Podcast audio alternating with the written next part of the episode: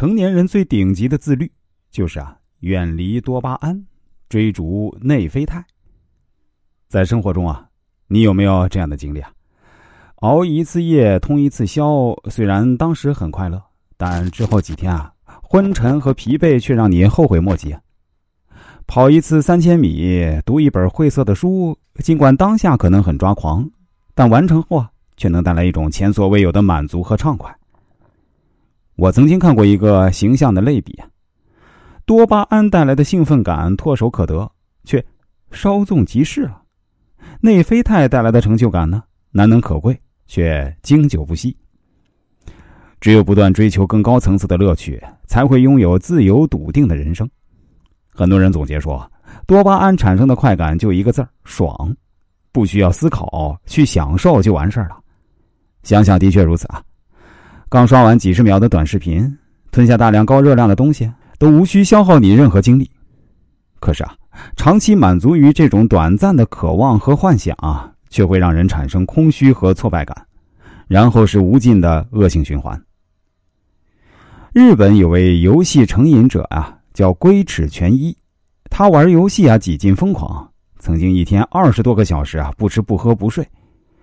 他的住所呢一片混乱，垃圾堆积如山，在家里啊蹲了近十年，一直到二十七岁，最美好的青春就这样一点点被荒废。低级的欲望最可怕之处就在于它会逐渐麻痹人的神经，消磨人的斗志，让人沦为对生活毫无还手之力的囚徒。日常生活里。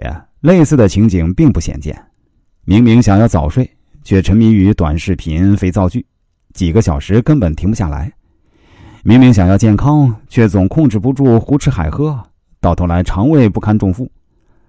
熬夜之后的后悔，暴食之后的愧疚，让你自怨自艾，继而自暴自弃。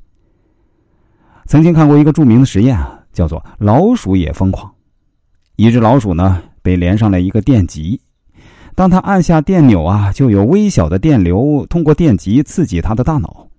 原以为呢，老鼠被电之后会迅速躲开，哎，但是他不但没有逃跑，反而越来越兴奋，连续十二个小时疯狂的按了七千多次按钮，直到最后啊，力竭而死。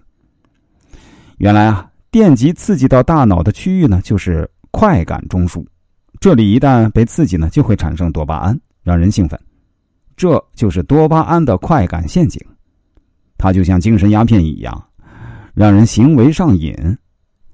然而，这快乐的阈值是不断增加的。当同样的行为被反复重复呢，大脑就会产生耐受性，需要更强烈的刺激才能激发出快感。那种对快乐的渴望，就像在沙漠中寻找绿洲，到头来徒劳无果，反倒让自己更加枯竭。